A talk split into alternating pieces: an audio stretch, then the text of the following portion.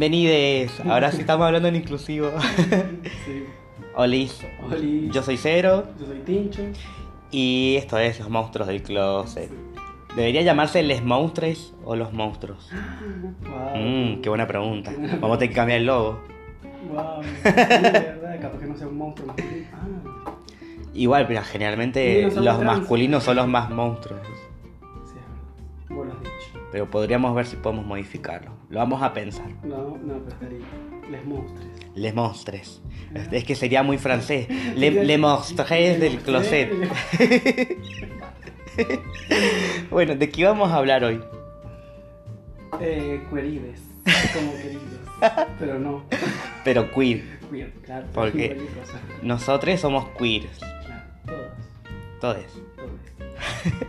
Nos hicieron la corrección de que no sabemos utilizar muy bien el inclusivo y en nuestra defensa tenemos que decir que no, no tenemos experiencias y por eso no sabemos mucho. Estamos tratando de aprender y vamos en la marcha. Con la intención de, de ser más inclusives. Claro, igual, o sea, si uno no quiere tampoco tiene la obligación, ¿no? Pero bueno, No, obvio. una cuestión de un audio explicativo fue lo otro más que Sí. No fue. Lo que sí ya me ha sorprendido de que no hemos tenido repercusiones con el capítulo anterior, que es el del libro gordo del Pete. Yo pensé que íbamos a hacer bomba, pero no. Hay que compartir más. Puede ser. Vamos a, vamos a avasallar. capaz. Ah, Llegamos a los 800, a les les 800 seguidores sí, es verdad. en Instagram. Pero para quien nos escucha y todavía no, no nos ha seguido, arroba monstruos del closet. Nos siguen por favor y, y ahí vamos a subir cada vez más cosas para que se enteren de todo lo que hacemos con este podcast, que no hacemos mucho, pero hacemos algo. Hacemos. Bueno, bueno, vamos a hablar de justamente de, de- de un tema que está bueno porque es como un- una de tantas cosas que tocamos en el capítulo de, del despertar de los muertos binarios, porque es un, un concepto que todavía no queda muy claro porque es bastante nuevo, pero si yo no me equivoco, No, esta palabra, esta palabra, bueno, pero la forma en la que usamos ahora, porque Ah. se fue modificando el, el uso. Ah, Antes sí era para identificar para, de manera despectiva a los a las personas que no son heterosexuales, a las que les dicen entre comillas no normales. Somos anormales. Como una forma despectiva. claro, un Claro, insulto. como un insulto. Pero con el tiempo, como en- no teníamos una, una palabra o una forma de identificar a todos los que no nos consideramos normales porque no somos heteronormados, heteronormades, no lo somos, nunca lo fuimos y nunca lo seremos. Entonces ne- necesitábamos una forma de identificarnos. Y esta palabra que la querían usar en contra nuestra, como también fue puto, que no la usamos y solamente la- nosotros, nosotros la podemos usar, seríamos putes. Putas. No, no, igual No, no, no, sí, es para, porque la usan más para los hombres. Imagínate que un heterosexual te diga putes. Es como que no. No. No, no. no. Encima a mí me encanta decirle paquis a los paquis porque todavía no saben que son paquis. Entonces, bueno, en un primer momento a mí me decían puto sin que yo supiera que era puto, así que ¿Cómo? estamos a mano. ¿Sí? Sí. Pero desde chiquita te hubieras dado cuenta, ¿no? No, pero yo no me había dado cuenta. ¿Cuándo- ¿Cuántas veces te voy a decir que yo no me daba cuenta? No, tenías Por más que era re obvio. Ayer me puse a pensar que yo jugaba a las muñecas con mi hermana y, o sea, era re obvio. Bueno, em, encontré una definición que está buena. Porque obviamente que investigamos para hablar de esto, porque no vamos a hablar como Ahora nos juntamos a tomar mates lindos pero brutos no somos. O sea, primero tenemos que ser lindos. pero bueno, hay una, hay una definición que, que, nos ayuda un poco para entrar en el tema. La voy a leer. em, que dice, ser queer significa preguntarte constantemente qué es considerado normal y por qué esa norma está por encima de otras formas de ser. Significa criticar a quien impone estas normas y reconocer el privilegio que tiene el poder identificarte como normal. Significa entender y, a- y atender la interseccionalidad entre raza, género, sexualidad y clase y cómo afecta la experiencia de todas las personas y las hace identificarse diferente. Nosotros somos, va, por lo menos nosotros, nos consideramos diferentes. Y sí, no Porque- en ese patrón social. Claro, porque desde un principio la sociedad como que te dice que la, la familia es un hombre, una mujer, así, así arranca, y así es como tiene que ser, por lo menos desde la religión y desde, desde las construcciones sociales que hay en, en- en los medios de comunicación, en las películas, en las novelas, cosa que se ha estado cambiando desde en los últimos años, pero todavía sigue sucediendo. Por eso es algo que nos, eh, a través de este mundo de los podcasts y de, de toda esta revolución digital que hay, mientras más se hable de estos temas, más se naturaliza. Claro, más se naturaliza. Eh, ¿Vos tenés alguna experiencia de, de conocer esta palabra? Porque no es la primera vez que lo escuchás. Y en el ambiente sí la escuchas, es como que... Pero muy poca gente igual la dice, ¿no? no yo creo que el ambiente gay no la usa mucho, me parece a mí, no sé mi ignorancia, pero Por lo menos el de acá. por lo menos el de acá creo yo. Porque esa palabra no viene de acá igual tampoco, o sea. No, hasta en inglés obviamente. claro. Pero no, no he tenido experiencias así por fuera, gente heteronormal por decirlo así, Ujú. que me lo haya dicho, no. Creo que es más despectivo, me parece, no te va a decir queer, ¿me entiendes? Como hacer una persona despectiva, Mm, pero media... no sé, a mí jamás me lo dijeron de forma despectiva. ¿Te lo dijeron? ¿No? Ah, Por lo menos de forma despectiva no. Eh, me han dicho otras cosas. pero queen no. ¿Cómo que? ¿Por qué? La gente quiere saber. Ah, no, bueno, eso vamos a hablar otro día. Pero ya la primera vez que escuché esta palabra fue cuando fui a un festival de cine gay que le decían queer cinema, que es la, justamente el, el subgénero al que se le clasifica ese tipo de películas gay. Ah. Se le dice queer cinema. Entonces digo, ¿por qué? O sea, yo lo relacionaba primero a Queen, a Queen de la banda. Porque dije, bueno, o sea, porque Freddie Mercury, qué sé yo, no sé, se me No, ocurrió por ahí que, que quiere decir queer. Porque es como una mezcla entre Queen y weird, que weird significa raro, que es la traducción también de queer. Entonces yo lo relacioné por ahí. Entonces digo, bueno, ¿será que así le dicen a las películas gay? Al cine queer, el, queer cinema. Es Sí, sé que tenía que ver Queen, pero bueno, no importa. Es que yo pensé que era eso, no, no me pregunté. En ese tiempo cuando yo me pregunté no tenía Google. Es que nadie todavía. asocia ver a Queen con algo gay. Nunca, por más que era re gay, creo ¿no? Y pero, pero está dentro de la cultura queer. Oh, mira, dije la palabra bien usada. Em, por- bueno, pero es que por más que mm, en, en la época en la que estaba Queen no era una representación LGBT, hoy en día sí lo es.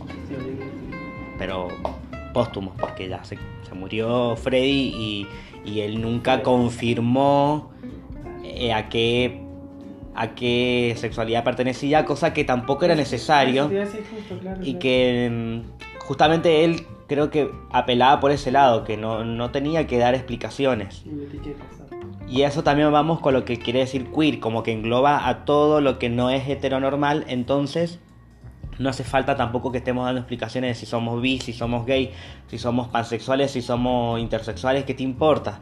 Somos queer, vos ya nos viste que somos diferentes porque nosotros nos identificamos como diferentes porque sabemos que no somos eh, heteronormados, entonces con, con nosotros clasificarnos como queer como para no tener que este- dar tantas explicaciones, porque tampoco es que tengamos que tampoco clasificarnos como queer. Pero es como para ya dejar sacarte la duda, ¿viste? Porque hay gente que le encanta preguntar, pero va por el lado de la ignorancia, no por tanto por la curiosidad, sino porque no conocen. O sea que eh, estamos hablando de monstruos de nosotros mismos hoy, Sí, nosotros. nosotros. Em, esta palabra también la he escuchado, eh, bueno, sí, cuando se habla de cultura queer, de, de famosos y cosas así, pero yo te cuento porque sé que conoces el tema, pero para que la gente que está escuchando sepa. Tuve la oportunidad de hacer una entrevista eh, a una chica que organiza un evento que se llama Tango Queer Mendoza.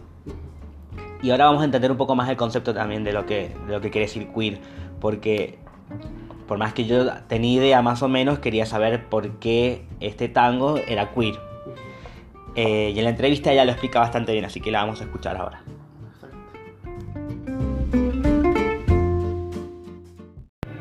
Bueno, eh, quiero que me contés bueno, primero quién organiza esto y cómo surgió la idea de hacer eh, Tango Queer Mendoza. Bueno, eh, Tango Queer Mendoza lo organizamos con Mariela, yo soy Tana. Surge desde que yo empecé a bailar tango hace como 15 años en realidad, porque bueno, tuve que aprender tradicionalmente el tango, habían solamente milongas tradicionales y si bien siempre tuve mucho respeto por parte de la comunidad del tango, eh, yo quería poder ofrecer esto mismo a gente que por ahí no se animaba a acercarse a las milongas tradicionales o a las clases de tango tradicionales. Por eso surge, básicamente. Bien. ¿A qué le llamas vos la milonga tradicional? La milonga tradicional es donde eh, generalmente los hombres invitan a bailar a las mujeres.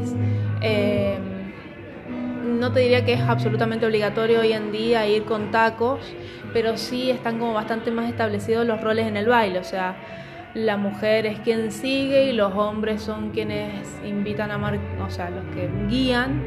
Eh, me cuesta ahora porque yo estoy deconstruyendo el lenguaje para dar las clases en ambos roles y que todos puedan aprender desde el principio ambos roles para que puedan elegir, tener la libertad de elegir qué les gusta más o ir fluyendo de uno a otro. Eh, milonga tradicional es un poco eso, es donde en general los hombres como que llevan la, pauta de todo y las mujeres siguen. ¿Y qué relación tiene eh, la, influencia queer en este tipo de, de proyecto que han hecho ustedes? ¿En qué sentido? Porque entiendo que quieren eh, cambiar la estructura tradicional. ¿Ustedes qué experiencia tienen dentro de, la cultura queer, si tienen alguna relación o algo para, para ponerle este nombre al proyecto. Queer en realidad lo tomamos desde... Eh, la idea no es cambiar el tango tradicional, sino sumar.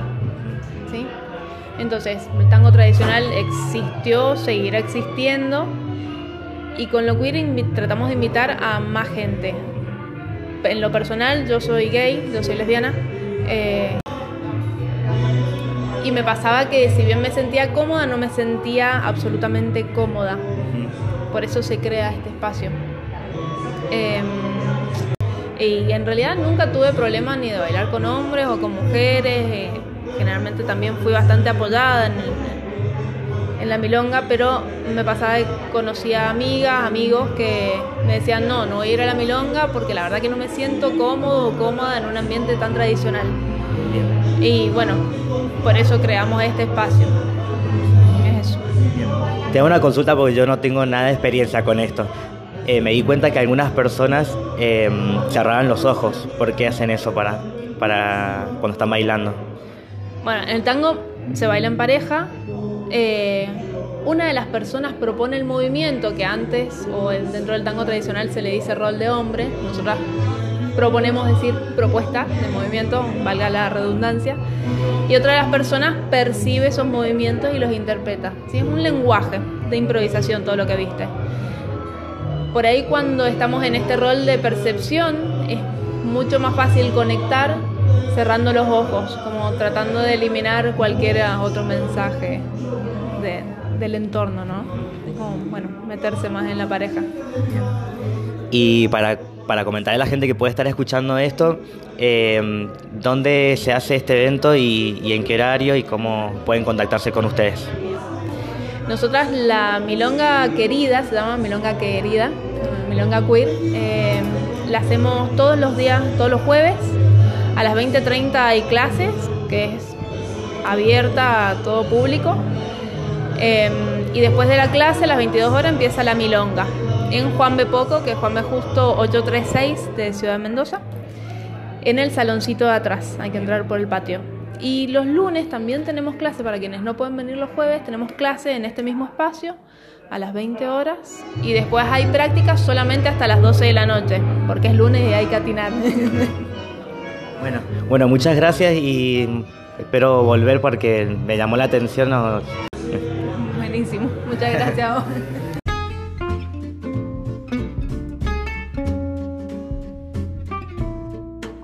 Bueno, buenísima la entrevista. O sea, fue cortita, pero eh, tiró muchos datos que, que, nos sirven para esto, porque habla del, justamente de cambiar lo que era la estructura tradicional de que el hombre tiene que llevar a la mujer y ahora lo que ella quiere mostrar es que tanto el hombre como la mujer pueden llevar y ser llevados. Y eso es lo que entra la parte queer, que no hace falta que vos tengas que ir con, alguien que sea gay, sino que pueden bailar dos heterosexuales o, dos mujeres heterosexuales, sino es el hecho de cambiar lo que se consideraba tradicional, normal entre comillas, y que ahora se pueda considerar que todos, todos podemos hacer todo. Y por ahí viene el lado de lo que estábamos hablando de lo que es eh, el significado de queer. Porque también nos pasa que por, por formar parte de esto eh, nos discriminan, nos separan de la sociedad y nos ha pasado muchísimo desde temprana edad. Ahora nos ponemos serios. no, bueno, pero está bueno que em, en vez de, de, que exista una guerra de putos contra paquis, em, una forma de, de, de contestar a, a, esa a esa ¿cómo se, a ese enfrentamiento es que esas palabras que utilizaban en contra nuestra eh, como insultos para, para, rebajarnos, para hacernos sentir mal, son palabras que nos apropiamos y las utilizamos eh, con la misma, la, o sea, la, la misma forma, pero con la intención de demostrar que ya no nos duele. Sí, igual yo creo que no creo que ningún paqui te va a decir, ay, sos un, un queer, o ay, queer, no. Creo claro, acá no se usa tanto. Exacto, pero si él, creo como recién me lo preguntaste, se escucha mucho más en el ambiente gay uh -huh. hablar de esa palabra que en el sí. ambiente paqui. Yo creo que ni siquiera los paqui deben saber qué significa, ¿no? Eso, sí. Igual también es una palabra que se usa mucho en Estados Unidos como insulto. Ah. Eso sí. Bueno. Acá no. Pero bueno, hablemos de esto, de cuando un paqui te, te, te insulta sabiendo que sos puto. Porque una cosa es cuando, cuando dice, ay no, perdón, no sabía, qué sé yo. Y otra cosa es cuando sabe y viene con la mala intención. No, aunque sepa o no sepa. Te diga queer te diga puto, te diga de cualquier forma. Te, te viene a insultar o, o, sí.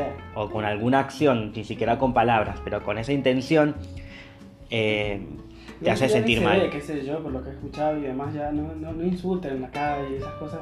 Como que... Sigue pasando ¿Sí? igual. No sí, tanto como ver, antes, pero sigue pasando. Sigue pasando y hasta creo que los terminan, los han hecho cagar, le han pegado y demás. Sí.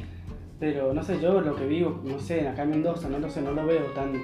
Capaz que, ah, no, en otras provincias más cerradas. Yo creo que en Brasil es, es, es horrible es como sucede. Sí. Pero yo me enteré, por ejemplo, una de las últimas noticias que me enteré así, de, de hecho, de violencia de, por, por homosexual.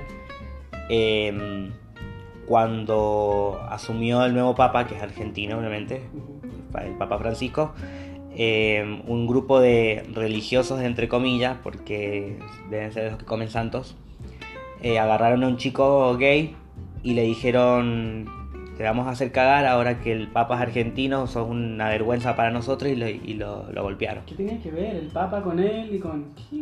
Pero es que tienen ese pensamiento de creer que ellos tienen poder sobre nosotros porque, ah, porque son la mayoría. O porque es lo que están más acostumbrados a verse. Pero creo que también, no sé si son la mayoría hoy en día. Sí, porque sí, ahora como se está hablando más, pero como se está hablando más del tema, está saliendo gente más a animarse no, a, a decir, ok, en yo en realidad no soy heterosexual, yo soy, no sé, otra cosa.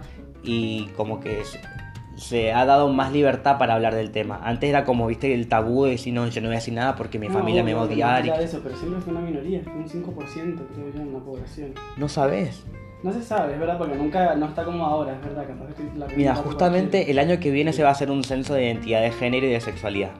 Ay, Así que obviamente que una persona de, la, de cada familia, de, de cada casa, va a dar esos datos, pero mientras se tenga presente, no va a ser parejo porque hay gente que no conoce los términos, pero, pero se va a dar a conocer mucho más de lo que se daba a conocer antes.